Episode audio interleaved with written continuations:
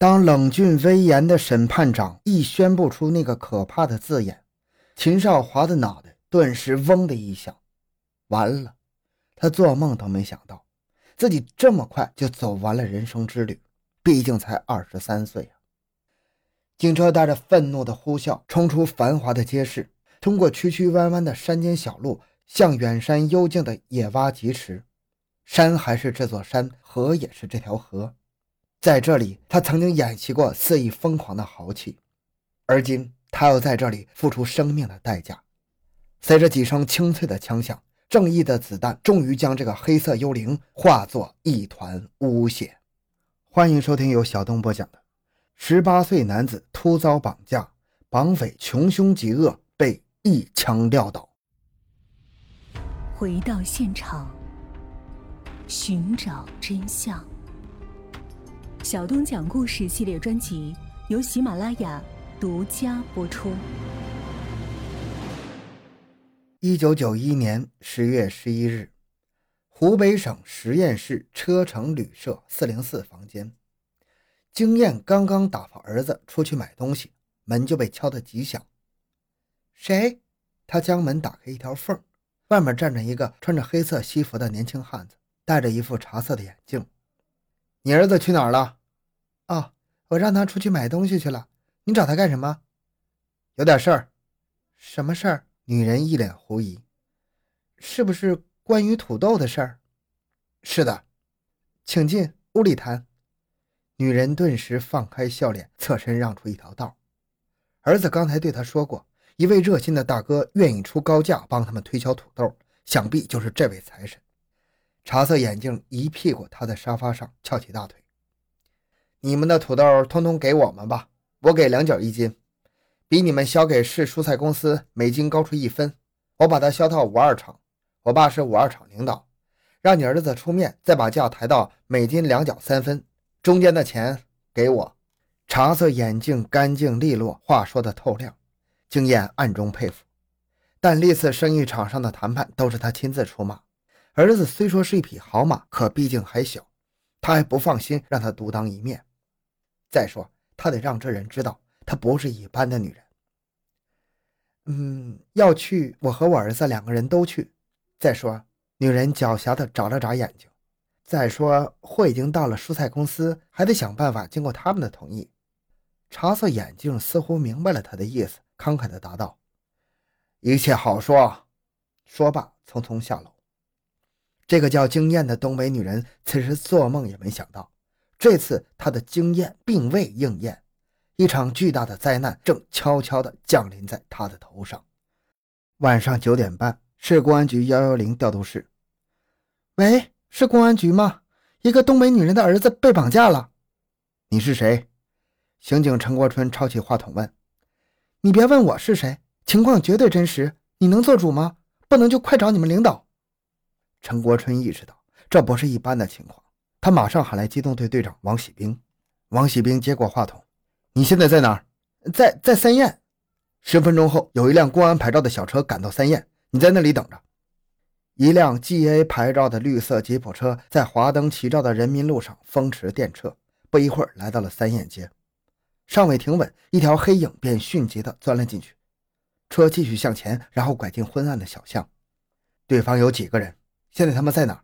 王喜兵急切地向刚上车的人问：“四五个，领头的叫穿山甲，是实验本地人。至于他们把人弄到哪儿去了，我也不清楚。被害人的母亲在哪？车城旅社四零四号。你叫什么名字？这你别管。”王喜兵眉头皱了一下，问道：“你怎么知道这些情况呢？”他们打听到那个女人从东北整了一火车皮土豆，成交后会有很大一笔钱。就决定绑架他的儿子，敲一笔。他们拉我入伙，给我的任务是监视那个女人，防止她报案，再就是打听她的土豆是否出手。现在他们已经把他儿子弄走了。你现在住在哪儿？五零二房间。好吧，你先回去，到时候我们会找你的。王喜兵说完，调转车头向市公安局飞奔。刑警大队幺幺零调度室内，大队长陈永军听完汇报之后，皱紧了一双浓眉。为了慎重起见，他让侦查员陈国春、狄世虎两人迅速深入车城旅社核实案情。经过核查，基本情况是这样的：十月十日，经燕带着儿子高文十八岁一起从东北贩来一火车皮土豆，准备销给市蔬菜公司。当天上午到达十堰之后，母子俩分别住进了车城旅社四零四号房和五零二号房。高文到五零二号房时，见两个人正在床上打牌，这两人便是穿山甲和那位神秘的报案人。三言两语搭讪不多久，穿山甲就把高文母子此行实验的来龙去脉打听得一清二楚。当晚，穿山甲就与同伙密谋策划了绑架高文、向东北女人勒索巨款的犯罪计划。给报案人的分工是控制东北女人，不让她报警，同时在穿山甲与东北女人之间传递信号。今晚，穿山甲又突然叫报案人转移到火车站饭店五幺幺房间住宿，以便接头。这天上午十点。高文被穿山甲骗出，直到晚上八点多，有人敲开四零四房，递给经验一张纸条的时候，经验才知道儿子被绑架了。和穿山甲一起的，除了报案人，另外还有三个。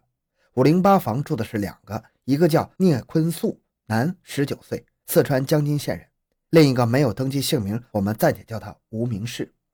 另外同穿山甲住五零二房的叫黄军，男，二十二岁，与聂同乡。这四个人于上午十点钟退掉房间后去向不明。经验接到的那张纸条内容如下：妈妈，我已经被人扣了，兄弟们需要钱，货到马上卖，带钱来换，两万三千元整。儿子高文。下面显然是绑匪的复言：你儿子在我手中拿钱来换，如钱不到，永远见不到你儿子。我希望是和平交易，不要起外心，如报公安局，后果自负。并言明二点三万元分文不少，必须两天之内递到。云云，案情紧急呀！陈永军合上了刑警日志，开始有条不紊地汇报他的行动方案。根据目前的情况，我看是不是这样？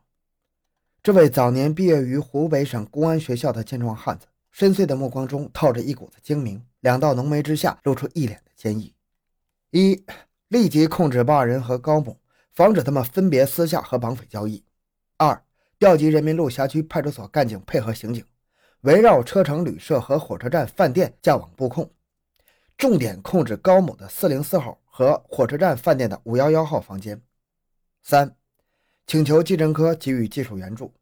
四、幺幺零调度迅速组织一支机动力量，准备好武器车辆，整装待命，要在最短的时间内发现绑匪窝点，迅速解救人质。我同意你这个方案，你们一定要稳、准、快，要尽一切努力拿下这个案件。有什么情况，随时向我报告。局长沈元秀转而对应招而来的技侦科副科长崔克伟说：“技侦方面要防止案犯脱钩，要紧紧咬住不放。现在我们再把时间倒回到十一日上午十一点，那个报案人所说的穿山甲真名叫秦少华。”是个早被公安机关掌握的重点人物。这个人一贯是为非作歹、胆大妄为、善于流窜作案。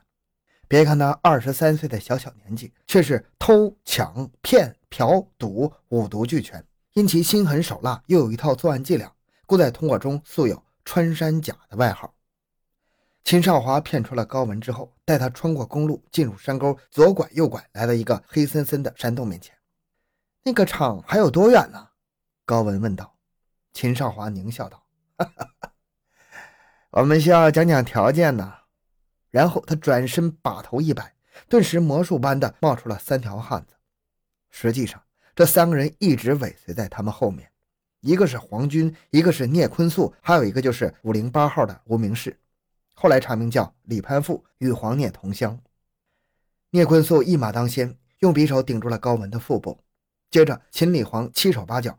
刹那间，用绷带将高文捆了个严严实实，挟持着上了山。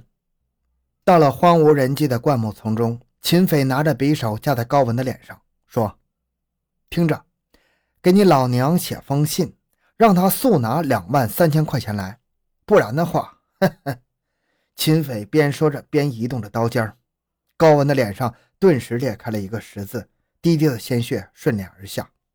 接着，李匪递笔，黄匪拿纸。秦匪口授，聂匪给高文松绑并监督书写。高文写罢，李匪接过纸笔，又补充了一段：“于是，一封绑架勒索巨款的恐吓信就此出笼了。下午，秦派黄李二人下山找七幺五送信。过不多久，黄李二匪上山禀报，七幺五不肯出面，要求秦亲自下山面谈。秦便留下了黄李二人看守高文，然后带着聂坤素下山了。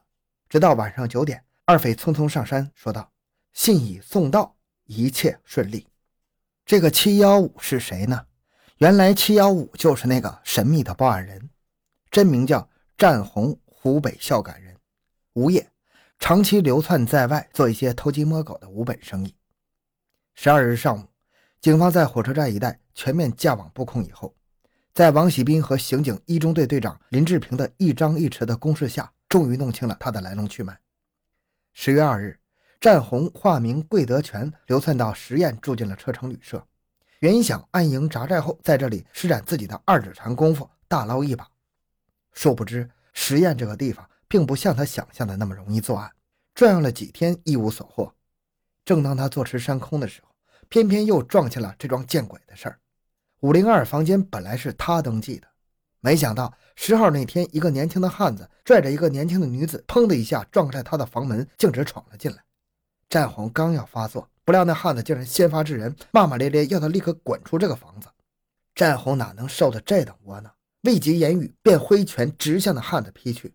殊不料，由于生意很不景气，肚子从来没填饱过，底气到底是不足的，哪是那个汉子的对手？只是三拳两脚就被那汉子踹倒在脚下。待他歪歪斜斜的爬起来，还想反抗的时候，又被闻声而来的那个汉子的三个哥们儿给他来了一顿胖揍。就在他最终被架出门外的同时，眼睁睁的看见那个汉子迫不及待的将年轻女子按倒在他的床上。或许是应了那句话“不打不相识”。过了不多会儿，那个汉子放走了年轻女子，便打发几个哥们把战红客客气气的请了回来。这个时候，汉子忽然换了个人似的，一改刚才的蛮横霸道，变得笑容可掬、客气有加。一阵拱拳让礼之后。双方来了个一百八十度的大转弯，变得非常投机起来。战红这才知道，那为首的汉子原来就是当地黑道上颇有名气的穿山甲。接下来，他们互道家底。战红吹嘘自己是公安机关通缉的逃犯，秦少华则猛夸自己穿山甲荣称的非凡来历。不一会儿，两人便击掌拍胸，结为至交。恰在这个时候，高文提着行李，懵懵懂懂地撞了进来。摸清了高文的底细以后，秦少华先私下和他三个哥们儿密谋了绑架高文进行勒索的勾当。为了万无一失，他决定利用战红作为中间人进行联络，这样进能攻，退可溜。当晚，秦少华把绑架高文的计划告诉了詹红，并邀他入伙，吩咐他监视高木，不让他报警。为了便于秘密行动，受警匪影视片的启示，秦临时给战取了个代号“七幺五”。可是秦少华未免过于自信，起码他低估了战红的智商。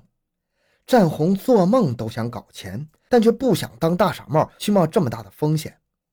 比如在这桩生意里，他不想把自己陷得太深，做一锤子买卖，进亦容易，退也安然。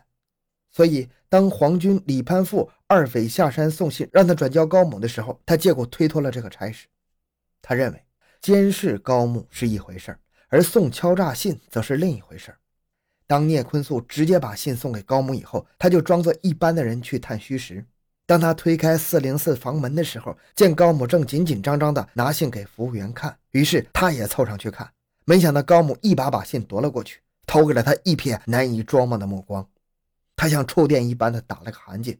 糟了，也许他已经知道我是同伙了，而且说不定服务员现在也已经知道这事儿了。于是他慌慌张张的向三燕电话亭跑去。